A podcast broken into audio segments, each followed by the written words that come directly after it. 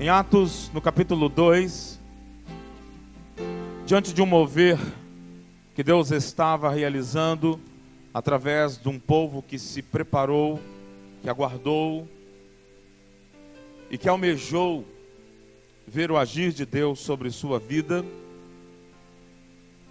Diz o texto de Atos capítulo 2, versículo 42 em diante. Perseveravam na doutrina dos apóstolos e na comunhão, no partir do pão e nas orações. Em cada alma havia temor e muitos prodígios e sinais eram feitos por intermédio dos apóstolos. Todos os que creram estavam juntos e tinham tudo em comum. Vendiam suas propriedades e bens, distribuindo o produto entre todos à medida que alguém tinha necessidade. Diariamente perseveravam unânimes no templo, partiam pão de casa em casa e tomavam as suas refeições com alegria e singeleza de coração, louvando a Deus e contando com a simpatia de todo o povo.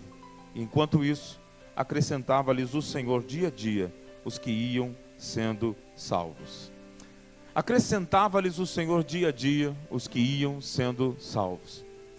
Sabe, muitas vezes a gente precisa compreender, e eu talvez deva falar um pouco sobre isso hoje, durante o período da mensagem, mas muitas vezes nós temos uma ideia do Evangelho apenas do id, vão, façam.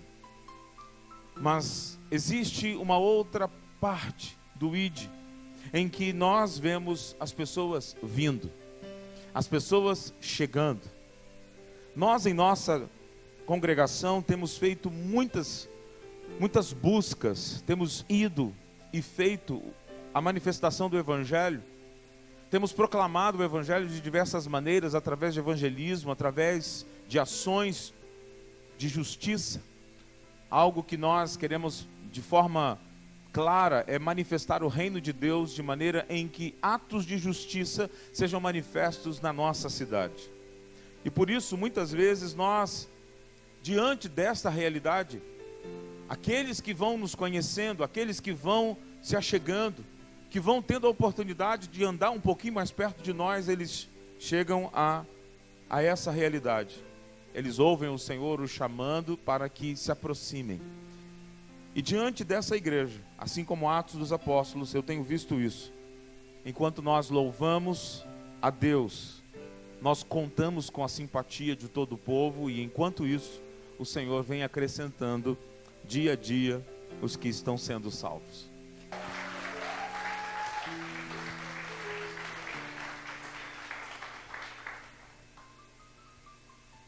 Você que está em casa, está participando com a gente pela internet, pelo YouTube. Seja muito bem-vindo mais uma vez. É um prazer poder sermos aceitos na sua residência, na sua sala. Que você possa preparar o ambiente agora para receber a palavra do Senhor, aquietar o teu coração, aquietar também o que quer que você esteja fazendo neste momento, porque é o momento de nós ministrarmos e recebermos a palavra do Senhor. Sabe, queridos, a gente está aí num processo de uma série de mensagens falando sobre sabedoria. E hoje é a quarta mensagem. Poxa vida, é a primeira vez que eu estou vindo, né? Já é a quarta mensagem. Ou perdi a primeira, segunda, terceira. Não tem problema. Você vai ouvir hoje, mas quando você chegar em casa, procura lá no canal da igreja. Escreve lá Nova Vida Oceânica no YouTube e você vai procurar pela série de mensagens sobre sabedoria. E está lá, elencada. Um, dois, série de mensagens de sabedoria, um, série de mensagens de sabedoria, dois, série de mensagens de sabedoria, três, e hoje a série de mensagens pela sabedoria, quatro. E para essa noite eu tenho como tema, como título, a sabedoria não possui adversário. Pai, nós queremos te agradecer pela oportunidade que temos de louvar e engrandecer o teu nome como fizemos essa noite celebrando o Senhor pela vida que temos recebido da tua parte, celebrando o Senhor pela igreja que somos, pelo ajuntamento que podemos estar hoje. Nós te agradecemos, Senhor, pelas famílias aqui representadas e dedicamos ao Senhor esse tempo, não só presencialmente, mas também os que estão em suas residências nesta hora. Nós clamamos, Pai, flua poderosamente no nosso meio e através desse teu filho que haja a liberação da tua palavra em toda a plenitude sobre todos nós, para que haja transformação nas nossas vidas, naquilo que tu desejas para cada um de nós. É nossa oração em nome de Jesus e todo que recebe diga amém. Dentro da mensagem, né, vou rapidamente falar do que a gente comentou no domingo passado. Nós falamos sobre generosidade real, ainda que eu não tenha conseguido entrar tão profundamente no contexto de generosidade real, mas aprendemos o que é ser rei no contexto do Novo Testamento, diferentemente do Antigo Testamento. Ser rei no Antigo Testamento era que o rei do Antigo Testamento, ele usava os recursos das pessoas para criar o seu próprio império. No Novo Testamento, o rei do Novo Testamento, ele não usa o recurso das pessoas, ele usa os seus próprios recursos e serve as outras pessoas. E parafraseando essa ideia, nós temos uma frase que diz o seguinte: governe com o coração de um servo e sirva com o coração de um rei. E a gente aprendeu que generosidade vem de uma identidade, de alguém que possui uma consciência clara de quem é. Porque uma vez que você sabe quem você é, você sabe que você é rei, você possui uma identidade, assim como Salomão possuiu uma identidade de filho de Davi, e como filho de Davi, ele foi capaz de oferecer algo totalmente fora do normal. Ele ofereceu a rainha de Sabá mas muito mais do que ela trouxe de presente para ele, ele não só devolveu o presente, como foi generoso, uma vez que a generosidade era parte de uma identidade pessoal. Dentro de um exemplo, a gente chegou a comentar sobre Alexandre o Grande, que passando em uma das cidades, um mendigo pediu esmolas. E Alexandre para e, e pede a um dos seus assessores para dar moedas de ouro para o mendigo. Moedas de ouro são dadas para o mendigo e o mesmo que foi o, o que atendeu a ordem de, do imperador diz para ele: Meu senhor, moedas de bronze seria suficiente para atender as necessidades do mendigo. E Alexandre diz: Sim, mas não seriam necessárias para atender a necessidade de um rei. Ou seja, uma vez que eu sou rei, eu sei o que eu posso, porque o que dirão as pessoas? Poxa, ele é rei, ele só pode oferecer isso. Então não atenderia a necessidade de um rei oferecer moedas de bronze, porque ele é rei. E assim como nós, usando este exemplo, nós que somos filhos de Deus, precisamos entender que generosidade tem a ver com a nossa identidade, porque quem tem problema em ser generoso é porque não sabe quem é. Resumindo, quem tem problemas com generosidade tem problema com a sua identidade. Ok? Isso é um resumo do que a gente ministrou semana passada, sendo muito rápido. Mas se você quiser, a mensagem por completo está no canal da, do YouTube, do canal da nossa igreja.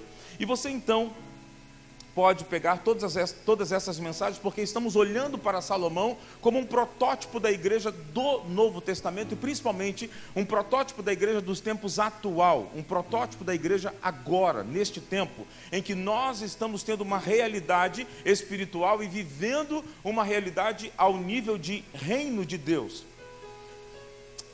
Deus tem uma estratégia para impactar o mundo. Deus tem uma estratégia para impactar a humanidade e o coração de Deus, des, e o coração de Deus para essa estratégia chama-se sabedoria. A estratégia de Deus para esse tempo chama-se sabedoria. Sabedoria, queridos, é aprender a ouvir, é aprender a discernir as circunstâncias e principalmente a vontade de Deus.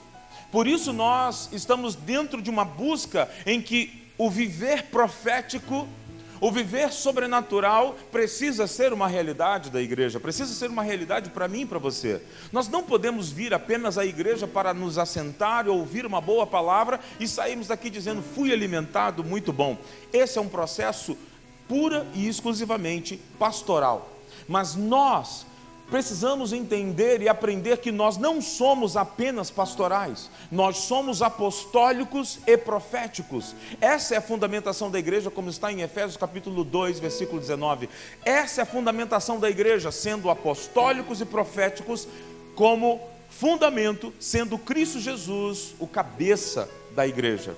Então, Deus, de, de uma certa forma, está falando o tempo todo. Deus está de diversas maneiras tentando se comunicar conosco, e se nós não formos daqueles que têm ouvidos para ouvir, assim como diz o Espírito no livro de Apocalipse, quem tem ouvidos, ouça o que o Espírito diz à igreja. Quem tem ouvidos para ouvir, ouça. Não apenas ouvidos para escutar, mas quem tem ouvidos para ouvir, Ouça o que Deus está falando, porque Deus tem desejos, Deus tem sonhos, Deus tem promessas, Deus tem anseio, Deus tem um projeto para esta cidade, Deus tem um projeto para esta nação, Deus tem um projeto para esse mundo. Mas se nós não estivermos atentos à voz do Senhor, seremos seremos enganados, porque assim como diz o apóstolo Paulo, existem muitas vozes no mundo, nenhuma delas sem sentido todas as vozes que ouvimos são vozes que fazem sentido. E se a voz de Deus não fizer sentido para nós, nós estaremos sendo enganados. Porque se, ah, eu ouvi, mas se faz um sentido errado, se é um sentido de engano, o maior problema do engano é que você não sabe que está sendo enganado. Simples assim. Então nós somos convidados a ouvir a Deus e nos posicionar dentro de uma realização aonde a voz de Deus está sendo ouvida pela sua igreja, está sendo ouvida pela eclésia, está sendo ouvida pelos seus filhos que estão sendo fundamentados no apostólico e no profético, porque sendo apostólicos, nós vamos começar a fazer mudanças na sociedade, porque assim acontecia com os apóstolos. Os apóstolos eram aqueles que eram enviados pelo Império Romano para ir às cidades destruídas e como o enviado, esse é o significado da palavra apóstolo, como enviado, ele conduzia uma equipe de uh, uh, pessoas que eram capacitadas como linguistas, pessoas capacitadas como engenheiro, pessoas capacitadas para ver uma transformação cultural daquela cidade. Então, o enviado, o apóstolo, ele era um enviado da do Império Romano para transformar uma cidade que havia sido conquistada por pelos soldados. Queridos, nós estamos vivendo um tempo em que essa realidade está sendo descortinada diante dos nossos olhos. Nós não somos apenas uma igreja, nós somos uma eclésia nós somos apostólicos, nós fomos enviados, Jesus nos enviou, então nós somos apóstolos, não que precisamos de nome ou título, não que precisamos de ter uma patente de autoridade eclesiástica, não é isso, nós precisamos saber que somos apostólicos no nosso chamado, e isso não é exclusividade do pastor, isso é de todos nós. Deus nos enviou a todos nós como apóstolos. Então diga para quem está ao seu lado, você também é um apóstolo. Se for uma irmã, diga você é uma apóstola. Então Deus está utilizando esse tempo em que a igreja está despertando a sua identidade apostólica e profética para haver uma transformação cultural. Porque foi exatamente isso que Jesus fez quando os discípulos foram considerados e chamados por Jesus de apóstolo. Porque quando Jesus disse em Mateus 16, é, é, quem dizem os homens que eu sou? E eles disseram, é um profeta, é um profeta, é um profeta, é um profeta. Então vem Pedro e diz: Não, não, tu és o Cristo. O Cristo não é apenas um título, mas é o título do filho de Davi, a descendência de Davi, ou ungido, ou o rei ungido. Então Jesus declara: Pedro não foi carne nem sangue que te revelou, mas foi meu Pai que está no céu. Você é uma pedrinha, mas sobre essa rocha que você acabou de falar, sobre essa pedra grandiosa que você declarou, eu vou edificar a minha eclésia. Jesus não disse eu vou edificar uma eclésia. Não, ele disse: Eu vou edificar a minha eclésia. Sabe por quê? Porque se era a minha, é porque havia outra que não era dele.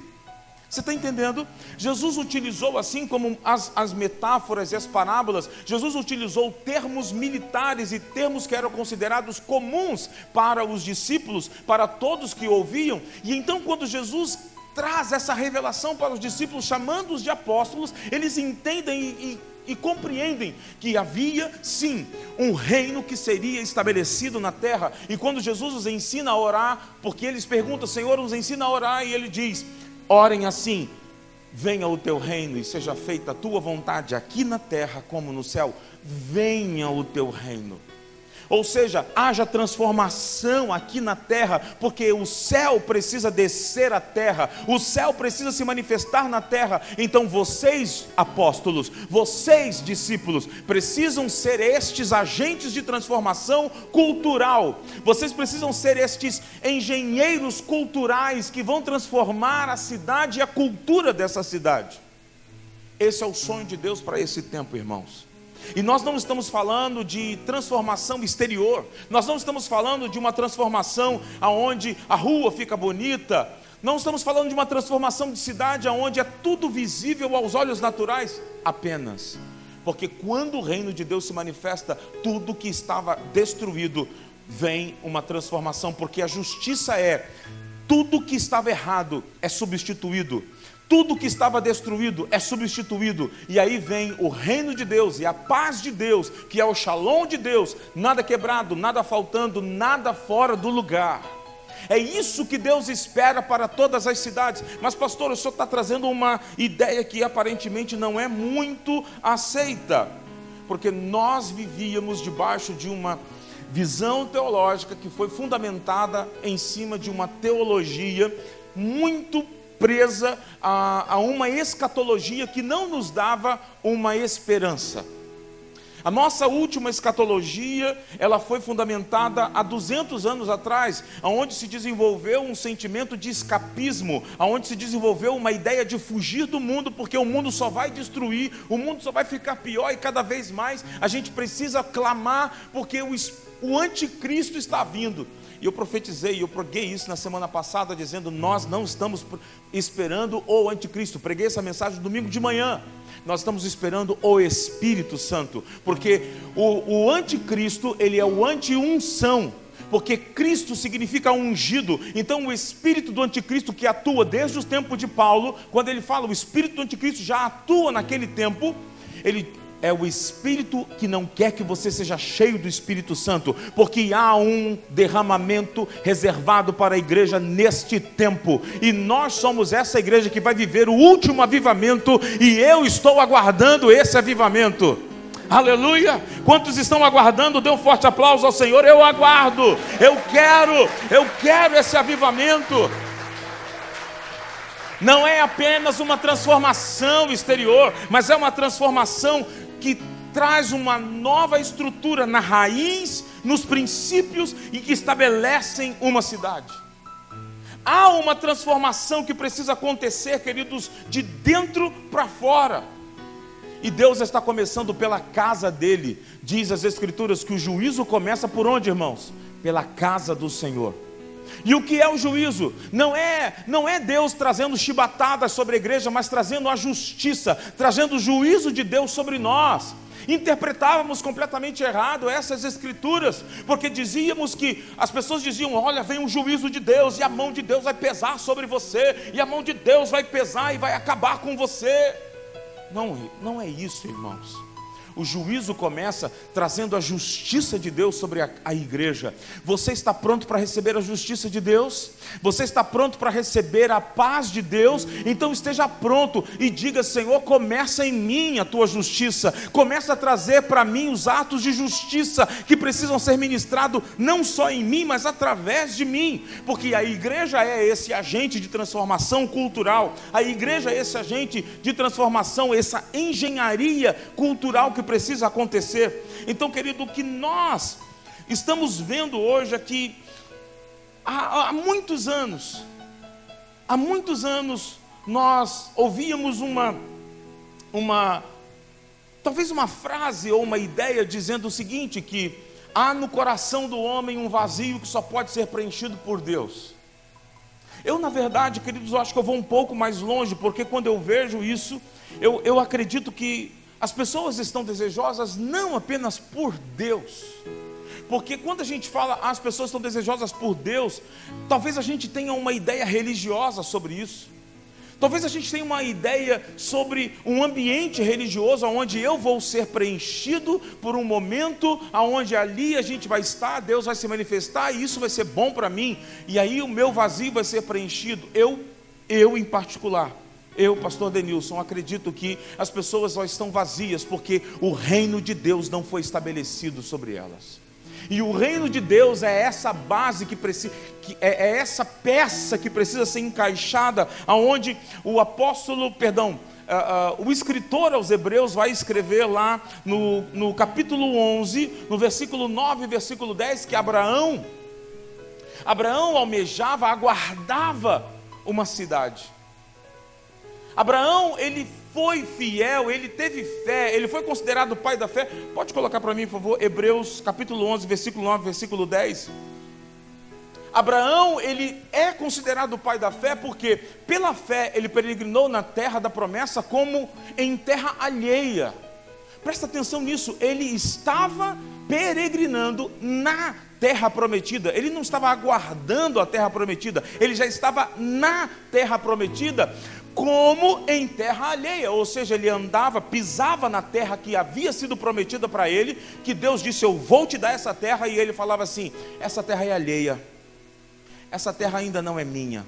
E mesmo que o Senhor me entregue, eu estou esperando uma promessa, porque ele habitava em tendas com Isaac e Jacó, herdeiros com ele da mesma promessa. Mas veja o versículo 10.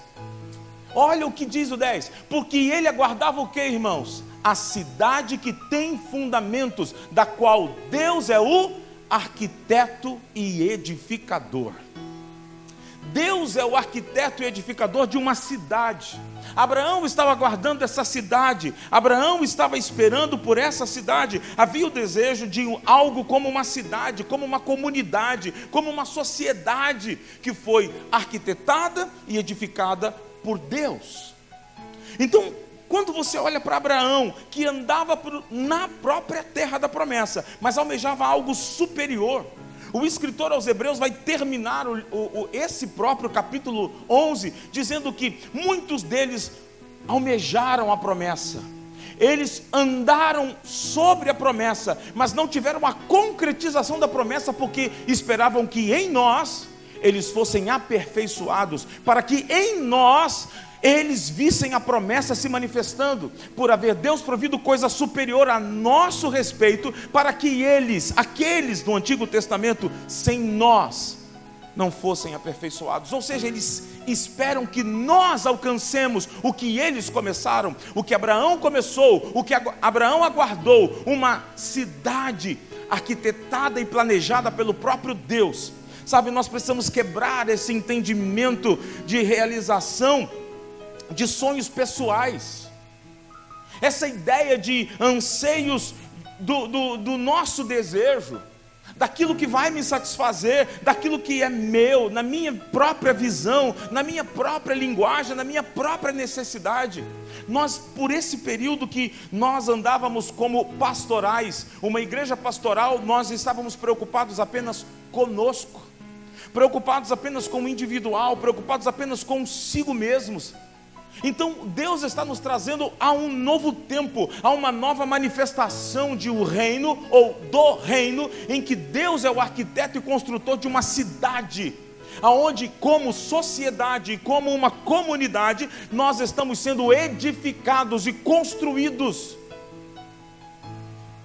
para que toda uma cidade seja alcançada para que nós começamos a ver o que Deus vê, para que começamos a sonhar o que Deus sonha, para que começamos a, a esperar o que Deus espera e comecemos a viver o que Deus quer que nós vivamos. Então, sabe, Deus não olha apenas para indivíduos, Deus olha para cidades.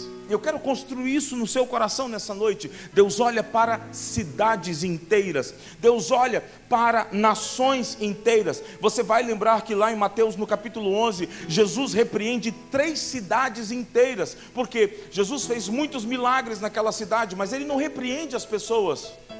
Jesus repreende uma cidade, três cidades inteiras: Betsaida, Corazim e Cafarnaum.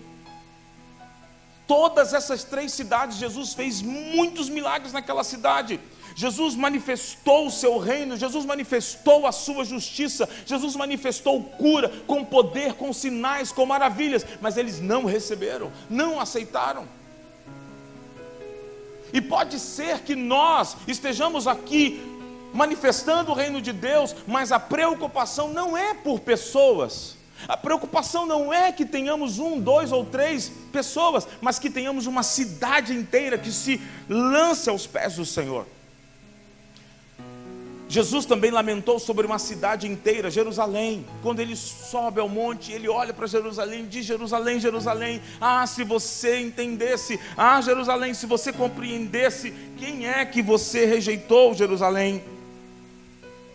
Deus, ele pensa tanto em nível de cidades e nações, que a noiva do filho dele é representada e apresentada como uma cidade chamada Nova Jerusalém. Abra para mim, por favor, em Apocalipse capítulo 21, versículo 9 até o versículo 10 e veja o que está escrito. Eu não sei se você sabia disso, mas a noiva de Cristo, ela é representada pela Nova Jerusalém. Então veio um dos sete anjos que tem as sete taças cheias dos últimos sete flagelos e falou comigo dizendo: Vem, mostrar-te-ei o que, irmãos? Quem mais? Eu vou mostrar para você a noiva, a esposa do cordeiro, o versículo 10 revela quem é.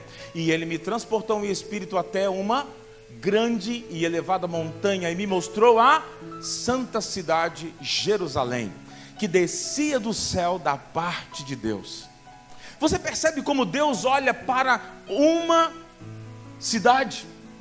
A noiva de Cristo, muitas vezes nós dizemos a noiva de Cristo é a igreja, muitas vezes nós dizemos a noiva de Cristo sou eu, a noiva de Cristo sou eu, pessoa. Como às vezes a gente diz, a igreja sou eu. Eu acho que nós precisamos aumentar esse nível de entendimento e sair do, do pessoal e ir para o coletivo, porque nós somos responsáveis uns pelos outros, nós somos responsáveis pela vida de um, de, de um dos outros, cada um dos outros. Nós não somos individualistas, nós não estamos aqui no reino de Deus, nós não estamos congregando numa igreja para sermos individualistas e recebermos uma bênção só para mim. Não, queridos, o que hoje você ouviu aqui de dois testemunhos, esses testemunhos são para ser compartilhados, porque perdão, há pessoas que estão nessa noite já recebendo o mesmo milagre. Seja aqui presente, ou seja, alguém que esteja assistindo a, a nós pela, pelo YouTube. Então, Deus ele tem tanto, ele pensa tanto em nível uh, uh, de cidades e nações, que a noiva dele é representada por uma cidade. Uma cidade que é projetada e uma cidade que é manifesta como um cubo. Você sabe, né? É um quadrado. É um cubo. O mesmo lado tem as mesmas medidas, todos os lados têm as mesmas medidas. E o que, que isso significa, irmãos? Seja literal ou seja uma metáfora, há um desafio à lógica quando você lê que a noiva, a, a esposa do cordeiro, é uma cidade. Por que, que é uma cidade? Porque Deus sonha, Deus pensa em nações, Deus pensa em sociedade, Deus não pensa apenas em pessoas, de toda tribo, língua, povo e nação. Deus nos espera, Deus está nos aguardando. Então, há uma, uma cidade em forma de cubo, quadrada. Essa, com certeza, é a noiva de Cristo. Mas o que isso significa? Não é uma noiva comum. Uma noiva comum é parecida com uma gente, com uma pessoa. Não, a noiva de Cristo é parecida com uma cidade que foi projetada por Deus que foi arquitetada por Deus. E aqui, quando fala de uma medida linear, de uma medida é, é, igual para todos os lados, o quadrado é uma estrutura perfeita. É isso que está representado, o que Paulo vai dizer: que Jesus morreu para apresentar uma noiva, sem mancha, sem mácula, nem ruga, perfeita, preciosa. Ela aparece em Apocalipse como uma cidade quadrada, um cubo perfeito. Isso significa que ela é perfeita, mas ela é uma cidade. Ou seja, pense, pense no que Deus está construindo. É uma ordem divina, ou seja, uma ordem não no sentido de, é, é, de autoridade, de dar ordem, não, é ordem no sentido de organização, de ordeiro. Deus mostra a sua ordem de certa forma até romântica, mas é ainda que no romântico Deus mostra-se alguém de ordem, de perfeição. Quando Deus olha para uma cidade, Ele olha para uma cidade que é perfeita, para uma noiva perfeita. Não há como entender isso apenas pelo raciocínio humano, senão pela intimidade, senão pela conexão, pela submissão a Deus e a continuidade de ouvir Deus, a continuidade de ter sabedoria, de compreender o que Ele está falando, porque, queridos, eis aí, eu falo mais uma vez, o vazio que falta na vida das pessoas é o desejo de viver em uma comunidade sobrenaturalmente divina. Porque não basta vir à igreja receber uma oração, não basta vir à igreja receber uma bênção, não basta vir à igreja e simplesmente sair daqui dizendo fui alimentado, não basta. Porque nós somos convidados a viver em comunhão, em comunidade. Nós somos uma cidade, nós somos uma sociedade e nós somos pessoas que também são transformadoras, pessoas que são engenheiros culturais. Sabe, queridos, a terra prometida, a terra prometida era uma imagem do reino de Deus, a imagem de um estilo de vida, a imagem de uma forma maravilhosa de se viver aqui na terra. Sabe, as coisas só vão funcionar perfeitamente e com praticidade, se Deus é o Senhor sobre todas as coisas. E Ele só vai ser sobre todas as coisas o Senhor, se Ele primeiro for o Senhor da minha vida e Ele, através de mim, começar a ser Senhor de outras pessoas. Sabe, o que eu creio é que Deus deseja que nós deixemos o foco em nós mesmos de possuir o reino como indivíduos e desejar só para nós, e desejar só para mim, desejar só para minha família e passarmos a dizer: Deus quer me usar. Deus, eis-me aqui, envia-me a mim. Eis aqui a tua filha, eis aqui o teu servo. Para entendermos um pouco melhor isso, um pouco mais sobre sabedoria, Deixe-me descrever as três formas que Jesus diz que nós somos representados. Em Mateus, no capítulo 5, versículo 13 até o 16, mostra duas maneiras. Obviamente são várias maneiras que nós somos representados pelas Escrituras, mas eu quero que você veja essas duas primeiras, Mateus capítulo 5, versículo 13 a versículo 16. Vós sois o sal da terra. Ora, se o sal vier a ser insípido, como lhe restaurar o sabor? Para nada mais presta, senão para lançado fora, ser pisado pelos homens. Pode segurar aí. Sabe, você é o sal da terra.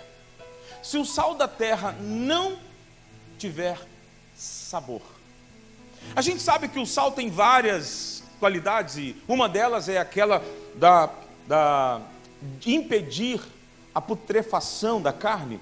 É de onde a gente tem aí a famosa carne seca com abóbora, que é maravilhosa. Se alguém fez, pode me convidar, porque eu amo. É a carne salgada que é impedida pelo sal de apodrecer. E muitos de nós utilizamos este recurso também para falar sobre o sal da terra desta forma. E algo que precisa ser descrito e, e, e ser distinto nessa ideia de que nós somos o sal da terra. não o sal da igreja, não o sal do saleiro, não o sal das quatro paredes, nós somos o sal da terra, lá de fora. E o fato de que Jesus diz o seguinte: o que ele, o que ele desperta nesta representatividade de que nós devemos ser, ele diz o seguinte: o que eu quero destacar de vocês é o sabor que vocês possuem. É o sabor.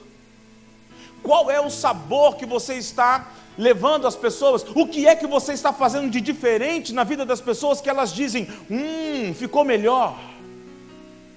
É isso.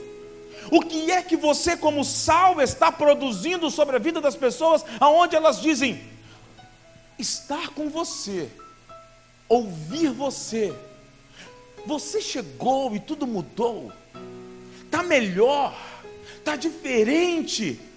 Você traz paz, você traz um, uma sensação de, de alegria, você traz uma sensação de força, você traz uma palavra que me alegra. Eu gosto de, vo de você, eu gosto de ouvir você.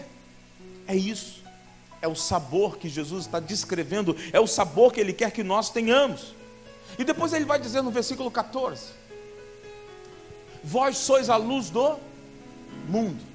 Não se pode esconder uma, a cidade edificada sobre o monte. Pode colocar o 15. Nem se acende uma candeia para colocá-la debaixo do alqueire, mas no velador e alumia a todos os que se encontram na casa. O 16. Assim brilhe também a vossa luz diante dos homens, para que vejam as vossas boas obras e glorifiquem a vosso Pai que está no céu. Volta para o 15, por favor. Pelo 14, perdão. Vós sois a luz do mundo, não é luz ou abajur de igreja. Por muitos anos nós acreditávamos que deveríamos ser abajur de igreja, ficar iluminando uns para os outros aqui, enquanto a gente vem para cá, a gente é luz, acreditando que existem duas vidas, uma vida cristã e uma vida secular. Não, isso é mentira, isso é balela. Não existe uma vida secular. Se você é cristão, quantos são cristãos aqui nessa noite? Se você é cristão, você não tem uma vida secular, você só tem uma única vida, e a sua vida representa Jesus Cristo. Em qualquer lugar, em qualquer circunstância, em qualquer ambiente, você nunca tem uma vida secular diferenciada da vida cristã. Jesus diz: vocês são a luz do cosmos. Opa, o que, que é isso, pastor? Cosmos é a palavra grega original para mundo, descrita aí nesse versículo. Cosmos aí representa e significa o seguinte: sistema, organização, tudo que foi preparado para que houvesse uma ordem natural, é a palavra mundo aí. O que, que Jesus está dizendo? Vocês são a luz do sistema vocês são a luz que vai mostrar para o sistema que o sistema está em trevas. Vocês são a luz do sistema para mostrar que a organização deles de modo natural está tudo errado, não tem ordem nenhuma. Vocês são aqueles que vão mostrar as boas obras e vão fazer a diferença neste mundo. Sabe o que é lindo disso tudo? É o versículo 15. Que Jesus, aliás, não permite, por favor, ainda no versículo 14 Olha o que, que Jesus diz. Para representar a luz, ele diz que você é uma luz, e ele diz que essa luz é o que, irmãos? É uma cidade. Coincidência? Não. Porque a mente de Deus é sobre o coletivo, é sobre cidades, é sobre pessoas, é sobre uma sociedade inteira. Então ele diz: não se pode esconder uma cidade edificada sobre o monte. Mais uma vez, esse conceito de cidade é implantada. Essas ilustrações são para que nós saibamos como Deus nos projetou, como Deus te projetou, como Ele está te edificando, como Ele está te levantando. Na terceira forma que Ele nos exemplifica, não é como indivíduos, ainda que aparentemente ali, como indivíduos, Ele vai dizer que nós somos como uma cidade, mas Ele vai dizer que o reino de Deus é como um fermento. Um fermento que está sendo inserido na massa. Eu esqueci de marcar essa referência, me perdoe. Eu li, mas esqueci de anotar. Me perdoe, por favor.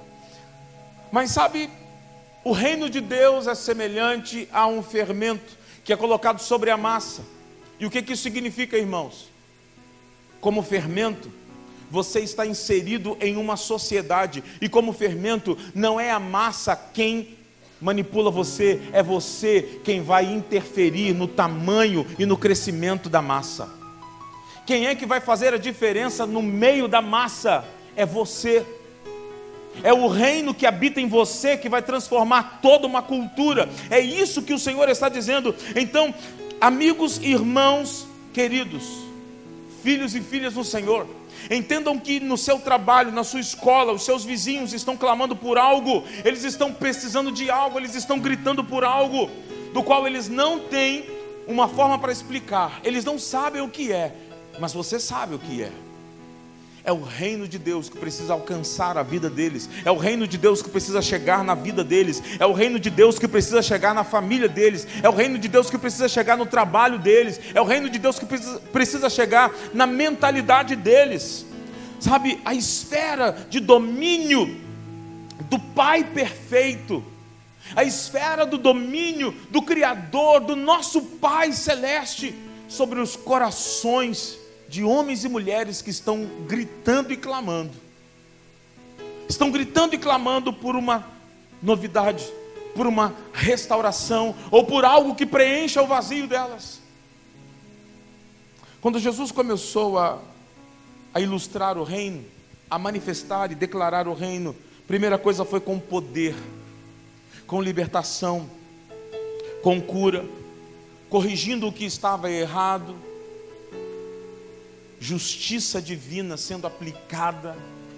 Jesus começou desta forma, mas ao mesmo tempo em que é uma demonstração de poder, Jesus também trouxe o reino em uma, uma estrutura interna, uma estrutura interior. O reino em uma estrutura de maneira em que as pessoas pensam, vivem e entendem uma realidade superior, uma realidade além do que está diante dos seus olhos. Jesus pregou uma metanoia. Jesus disse: metanoia, arrependam-se, transformem a mente de vocês, porque é chegado o reino dos céus. Ou seja, Deus trabalha em nós em duas esferas tanto na área do poder quanto na área interior. Queridos, nós estamos buscando e trabalhando como igreja, e eu quero que você comece a entender que tudo que nós falamos até aqui é uma, uma construção do que o Espírito de Deus está falando à sua igreja nessa noite. Deus está construindo em nós, através do mover profético nessa igreja, quando estamos vivendo o profético aqui de maneira gloriosa, não é apenas de manifestação de poder que Deus quer que a igreja se manifeste lá fora, mas Deus quer que nós também nos manifestemos aqui dentro na mentalidade, na construção interior, aonde nós podemos edificar as outras pessoas, a forma como elas pensam, a forma como elas vivem e a forma como elas vão começar a entender todas as coisas que estão acontecendo à sua volta. Deus está trabalhando em você em duas esferas, externa e interna. Pode dizer isso para quem está ao teu lado, Deus está trabalhando por dentro e por fora. Eu posso dizer que isso é o domínio do poder e é o domínio da sabedoria. Diga comigo, domínio do poder e o domínio da sabedoria. Ou seja, Deus quer que nós tenhamos domínio nessas duas áreas. Por isso o Senhor despertou meu coração para pregar sobre sabedoria, porque uma vez que nós estamos aprendendo e já estamos em prática do profético, em manifestação de milagres, como nós ouvimos aqui nessa noite, Deus está fazendo com que nós vivamos desta forma. Mas não podemos apenas ter o domínio na manifestação de poder, mas temos que ter o domínio na sabedoria. Quando Jesus diz: Vós sois o sal da terra, o sal ficar sem sabor. Você sabe que a palavra aí, sabor, a palavra sabor, no grego original é a palavra morainó. Pastor, disse muita coisa. Né? Você entendeu tudo? Claro que não. Preciso explicar, né? A palavra sabor aí, Jesus dizendo: Vós sois o sal da terra, e se o sal fica sem sabor, a palavra é morainó, e no grego significa transformo-me em tolo, tolice. Ou seja, é uma prova que uma pessoa não tem sabedoria. Ela possui uma sabedoria terrena. Se você é sal do mundo, sal da terra, e se torna um tolo, você não tem sabedoria. Você perdeu a sabedoria. Ou seja, aqui é uma tolice contrastada com a sabedoria. Por isso, Jesus está construindo uma identidade da igreja que ela domina na área do poder e domina na área da sabedoria.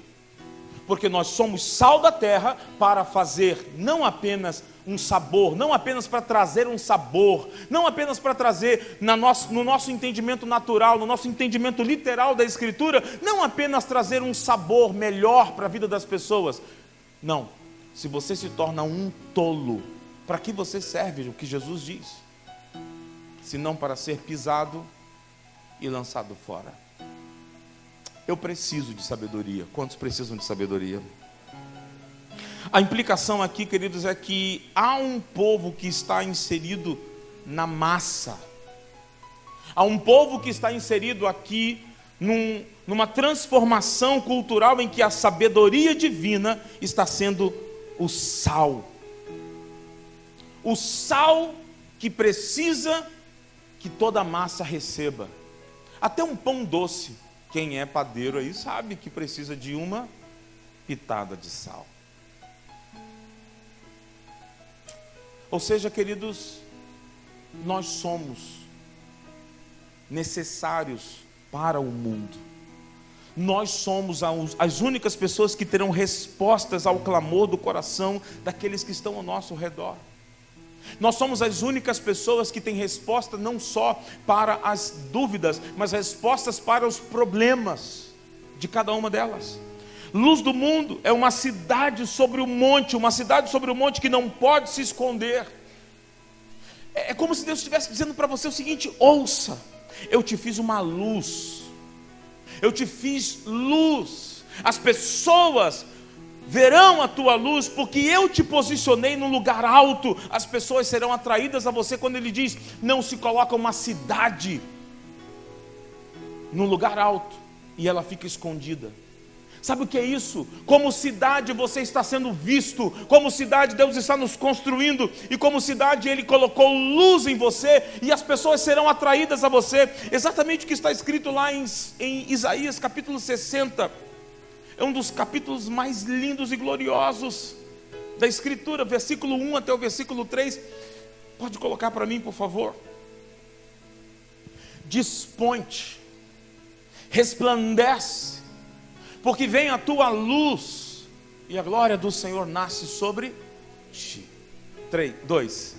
Porque eis que as trevas cobrem a terra, a escuridão, os povos, mas sobre ti aparece resplandecente o Senhor e a sua glória se vê sobre ti. Versículo 3: As nações se encaminham para a tua luz e os reis para o resplendor que te nasceu. Você vai até um jardim, um jardim não vai até você. Você vai até uma fonte de água, a água não vai até você. As pessoas são atraídas à luz, as pessoas serão atraídas a você. As pessoas vão buscar você, as pessoas vão querer estar com você, as pessoas vão querer comer no teu restaurante, as pessoas vão querer o teu serviço, as pessoas vão dizer: o teu é melhor, você tem a diferença, você tem o que ninguém mais tem. Recebe essa daí, irmãos. Toma posse. Prepara para aumentar a tua a tua clientela. Prepara para aumentar aí os teus clientes e se prepara para o mover sobrenatural que está sendo liberado nessa noite profeticamente para os profissionais liberais e para todos os empresários dessa igreja, em nome de Jesus Cristo. Para você que está em casa também, recebe aí. Há uma sabedoria que está sendo liberada, porque as pessoas serão atraídas a você, a sua casa, aos seus negócios. Você será um referencial de luz e vai brilhar em lugar alto para a glória do Senhor. Aleluia! Uou, glória a Deus!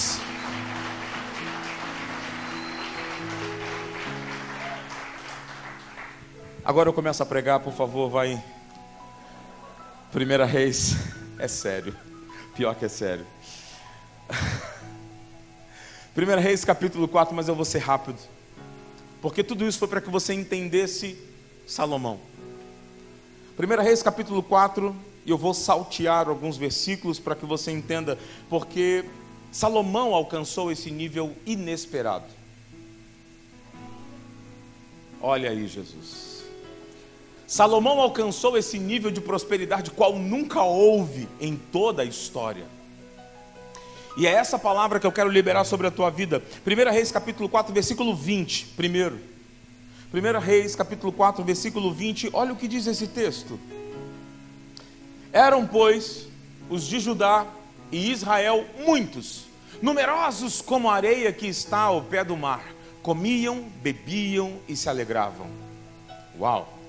Veja agora o versículo, eh, rapidamente. Sabe, queridos, naquela época, ter muitos filhos, só o 20, ter muitos filhos, ter uma família muito grande, naquela época isso significava uma marca do favor divino para as famílias. Hoje em dia isso está sendo até, de certa forma, visto de, com os maus olhos, até mesmo porque a agenda uh, abortista está brigando para que, como hoje se viu aí numa passeata fora do Brasil, lá nos Estados Unidos, uma moça, tadinha, deu pena dela, gritando: Nós amamos matar os bebês. Ela grita, grita em tom alto. Inclusive as pessoas que estão com megafone na própria manifestação não deixam ela chegar perto, ela quer pegar o microfone para gritar isso, porque é isso que está no coração deles. Então eles tentam enganar, mas o desejo é: nós amamos, a frase dela, nós amamos matar os bebês. Ela gritava dessa forma. Então a gente vê uma agenda abortista querendo que você não tenha filhos, querendo que você eh, não, não traga ninguém à existência. Naquela época, irmãos, ter muitos filhos era sinal de um favor divino e uma grande ilustração de prosperidade na terra. A Bíblia diz que feliz o homem que enche a sua aljava. Aljava é o lugar onde guarda as flechas, e diz o texto que filhos são como flechas na mão de um guerreiro. E diz o texto que feliz aquele que enche deles a sua aljava. Viu, Tiago? Está sendo feliz aí, aumentando a sua aljava. Glória a Deus. Tem mais gente recebendo essa unção hoje aí? Raquel, né? A Raquel, cadê a Raquel? Subiu, né? A Raquel está enchendo a aljava. A Raquel e Léo são os secretários da igreja. A secretária da igreja. A Raquel está enchendo a aljava muito forte, viu? Porque ela está vindo com dois. Está esperando gêmeos. Deus abençoe Raquel e Léo. Oh, Jesus. Mas vamos lá, vamos continuar, versículo 24. Olha o versículo 24. Porque dominava sobre toda a região e sobre todos os reis, aquém do Eufrates, desde Tífisa até Gaza, e tinha paz por todo o redor. Diga comigo, paz. Gente, olha que coisa maravilhosa. Eles eram numerosos, numerosos, numerosos, numerosos, numerosos demais. E eles eram felizes. Aí diz que eles também dominavam sobre toda a região, sobre todos os reis, até os da além, dos limites da cidade. Eles reinavam e tinham paz por todo o derredor. Versículo 25 completa. Judá e Israel habitavam confiados. Quem quer habitar confiado? Com confiança, isso que é, significa. Habitavam confiados, com confiança, cada um debaixo da sua videira. Sabe o que é isso, irmãos? Tinha provisão contínua. Cada um debaixo da sua videira, cada um debaixo da sua figueira, eles tinham não apenas um negócio, eles tinham dois negócios, eles tinham três negócios, eles tinham quatro negócios, desde Dan até Berseba, todos os dias de Salomão. Olha o versículo 27. o finalzinho do versículo 27, mas vamos ler todos eles. Forneciam, pois, os intendentes provisões. Quantos são intendentes aqui nessa noite? Intendente é quem guarda o dinheiro. Você quer ser intendente, irmão? Oh, glória. Intendente fornecia as provisões, cada um no seu mês, ao rei Salomão e a todos quantos lhe chegavam à mesa. Não vai faltar na sua mesa, meu irmão. Não vai faltar na sua mesa, minha irmã. Ah, você tem que tomar posse. Eu estou falando sério, gente. Eu estou lendo as escrituras. Você só tem que dizer: essa é para mim, essa é minha. Fazer como fez ali o casal. A, a... Toma posse, irmão. Chegou à mesa, coisa nenhuma deixava faltar. Isso é sabedoria, irmãos. Isso é isso é uma consequência de quem é sal da terra e não é tolo. Isso é uma consequência de quem domina, não apenas no poder, mas domina também na sabedoria. Veja o versículo 29. Deu também Deus a Salomão sabedoria, grandíssimo entendimento e larga inteligência. Você acha que era só sabedoria? Você acha que era só sabedoria? Não. Grandíssimo entendimento, larga inteligência, como a areia que está na praia do centro de Rio das Ostras.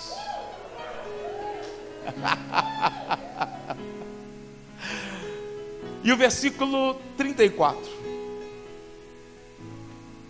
De todos os povos vinha gente a ouvir a sabedoria de Salomão e também enviados de todos os reis da terra que tinham ouvido de sua sabedoria. Meus irmãos, é isso que Deus está preparando para você que quer sabedoria. A sabedoria é a coisa principal. A sabedoria é a coisa que você deve mais almejar. E você sabe de uma coisa? Tem algo aqui nessa questão de sabedoria que você aprende no livro de Eclesiastes e você aprende no próprio livro de Provérbios que a sabedoria é uma pessoa. Diga comigo, a sabedoria é uma pessoa. Sabe quem é essa pessoa? Jesus. E se você recebeu a Jesus, você tem sabedoria. Se você não recebeu a Jesus, você precisa recebê-lo quanto antes. Porque Jesus é a sabedoria em pessoa. E é essa pessoa que deixou o seu espírito exatamente como ele, como nós aprendemos no domingo passado, aquele que representa, aquele que nos ajuda, aquele que é a mesma coisa que o Senhor, que nos defende, que nos traz a revelação de todas as coisas, que não nos deixa enganado em nada. É Ele que está disponível para mim e para você. Deus está trabalhando sabedoria em nós, para que vivamos uma vida em abundância, para que nós possamos reinar em vida. A sabedoria nos é dada como um passo a passo para saber como viver. Como o apóstolo Paulo vai dizer em Romanos capítulo 5, versículo 17: Aqueles que receberam o dom da graça Quantos receberam o dom da graça? Veja lá, se pela ofensa e por meio de um só reinou a morte, muito mais os que receberam a abundância da graça. O dom da justiça reinarão. Você quer reinar só no céu? Você quer reinar só depois que Jesus voltar? Você quer reinar só, só, só? Não. Você vai reinar em vida. Você entendeu? Você vai reinar em vida. Diz aí para o irmão que está ao seu lado: entenda, você vai reinar em vida. Eita glória. Jesus é a sabedoria e o Senhor está preparando você para reinar em vida. Há famílias lá fora, há pessoas perdidas lá fora que não sabem como resolver os seus próprios conflitos não sabem como servir, não sabem como andar em unidade, não sabem perdoar, não sabem como, como saber viver abundantemente. Elas vão olhar para você e dizer o que é, como é que você conseguiu. Ontem eu tive o privilégio de realizar a cerimônia de 50 anos de casado dos meus tios, lá no Espírito Santo. Por isso não pude estar hoje pela manhã com vocês. Chegamos agora à tarde do Espírito Santo. E eu estive ontem junto com a minha esposa, realizando a cerimônia de 50 anos de casados dos meus filhos. E o Senhor me deu uma palavra para liberar naquele lugar, enquanto fazíamos a cerimônia, eu disse para eles: Vocês acham que meus tios são compatíveis? Você acha que eles são compatíveis? Quem conhece eles sabe que não. Eles são completamente incompatíveis. Mesmo 50 anos depois, meu tio e minha tia brigam o tempo todo. Meu tio rabugento, minha tia doce. Mas o que fez com que aquelas duas pessoas suportassem um ao outro durante 50 anos? Você acha que é natural? Você acha que é natural isso? Não é. É sabedoria. É Jesus. É Ele que faz a diferença. Isso é reinar em vida. Isso é ter certeza de que nada poderá separar você do amor de Deus que está em Cristo Jesus. Isso é ter certeza de que toda dificuldade, toda toda e qualquer dificuldade não é nada comparado ao que ele fez por você, não é nada comparado ao que está previsto para você viver em vida, reinar em vida. Então aquiete-se e diga: Senhor, eu quero aprender com isso que está acontecendo. Usa a minha vida, me ensina, me dê a sabedoria de Salomão, me dá o entendimento de Salomão, me dá a capacidade de inteligência de Salomão, para que eu possa viver esse tempo com o domínio da sabedoria, em nome de Jesus. E você vai viver, não só viver bem, como vai manifestar isso para outras pessoas, para que elas também vivam bem. Sabe, o Senhor tem nos dado acesso a essa sabedoria, para derrotar o nosso inimigo, de tal forma que só há uma forma de viver. Deus é o padrão, Deus é o exemplo único nas nossas vidas, e todas as pessoas serão atraídas a viver uma vida como você vive. E eu quero deixar para você nessa noite, para finalizar, e aí vai fazer sentido o tema da mensagem, justamente no finalzinho é que você vai entender.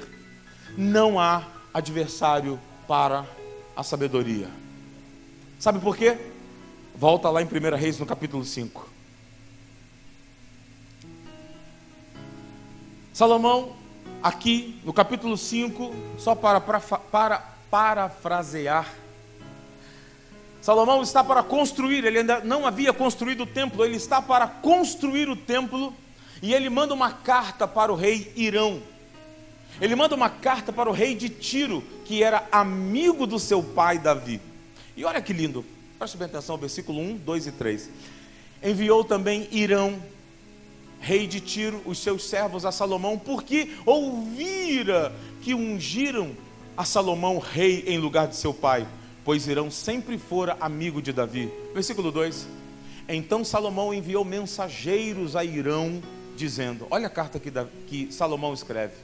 Bem sabes que Davi, meu pai, não pôde edificar uma casa ao nome do Senhor seu Deus, por causa das guerras com que envolveram os seus inimigos, até que o Senhor lhes, de, lhes pôs debaixo dos pés o 4. Porém a mim, você pode ler esse texto comigo? Vamos lá? Diga comigo. Porém a mim, o Senhor, meu Deus, me tem dado descanso de todos os lados. Não há nem inimigo, nem adversidade alguma.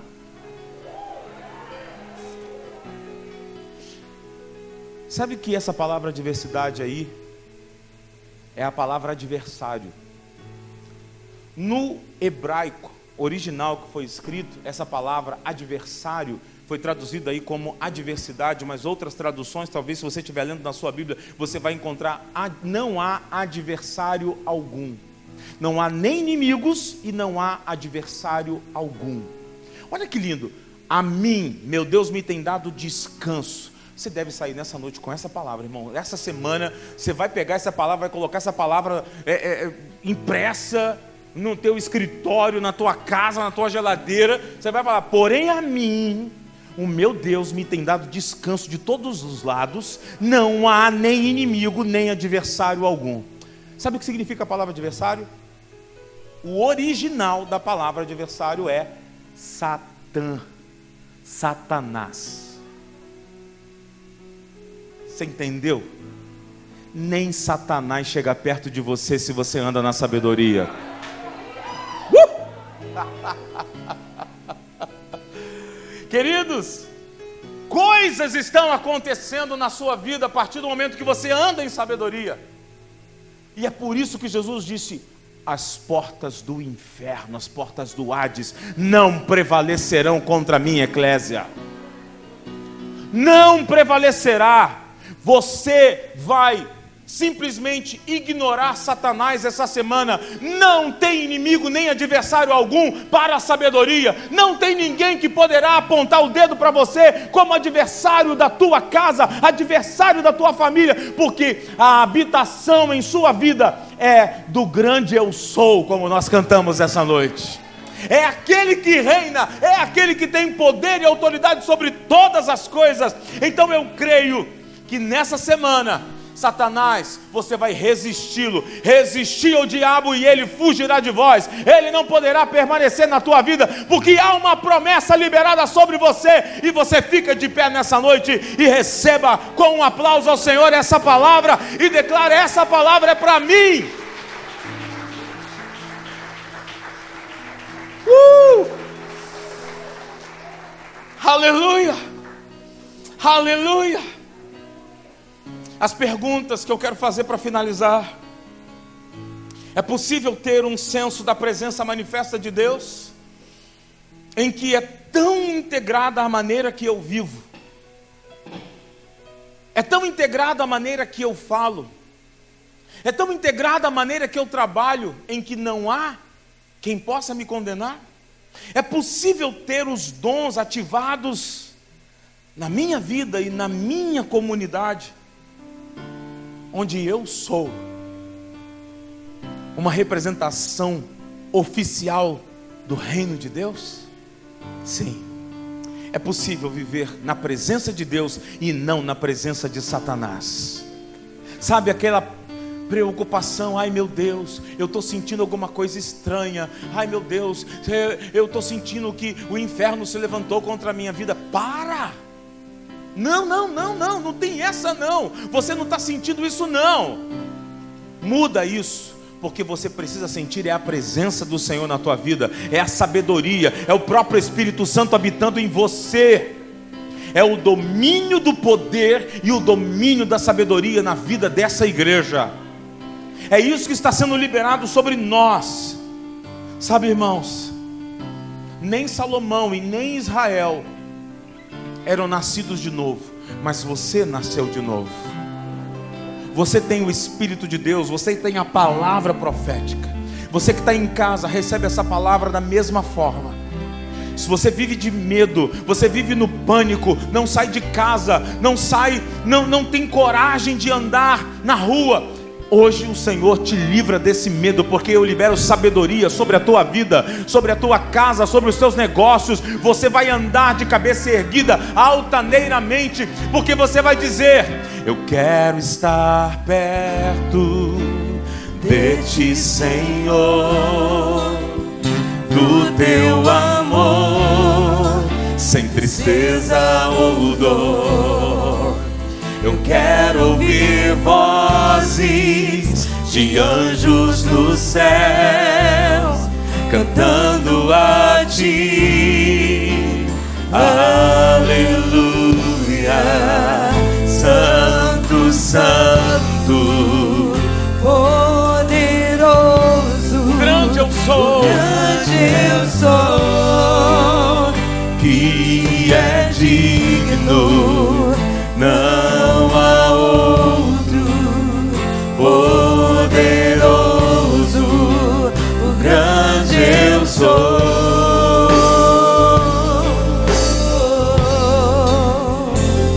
Aleluia, mais uma vez declare.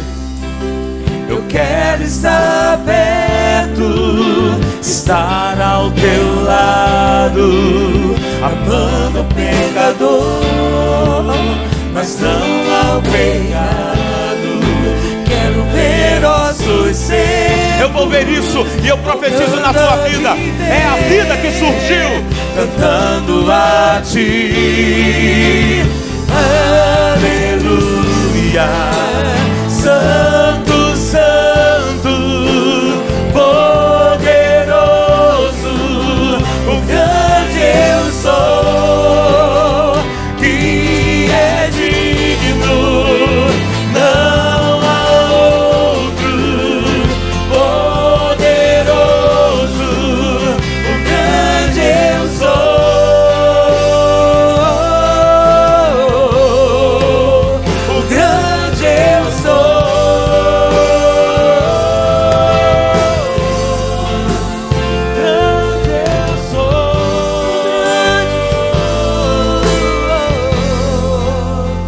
Que vai acontecer essa semana.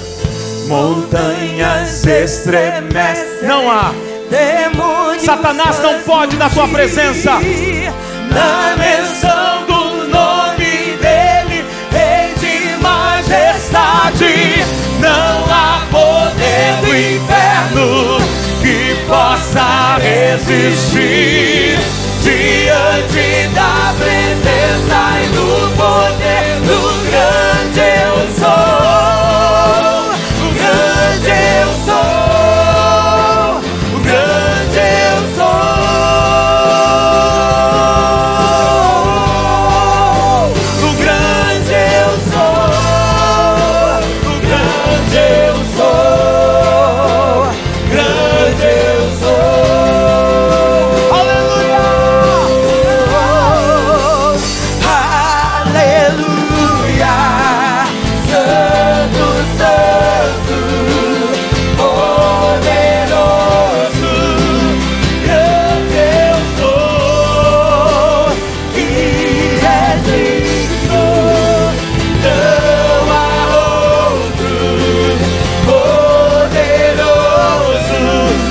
Mais uma vez e declare: montanhas estremecem diante da minha presença. Montanhas estremecem, demônios faz fugir.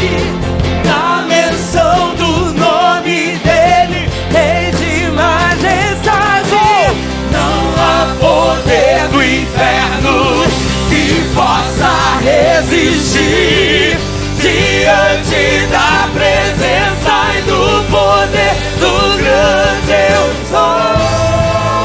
Yeah! Grande eu Você vai andar com essa convicção. Você vai viver abundantemente essa semana com essa capacidade de declarar: o grande eu sou, o grande eu sou, eu sou. o grande eu sou.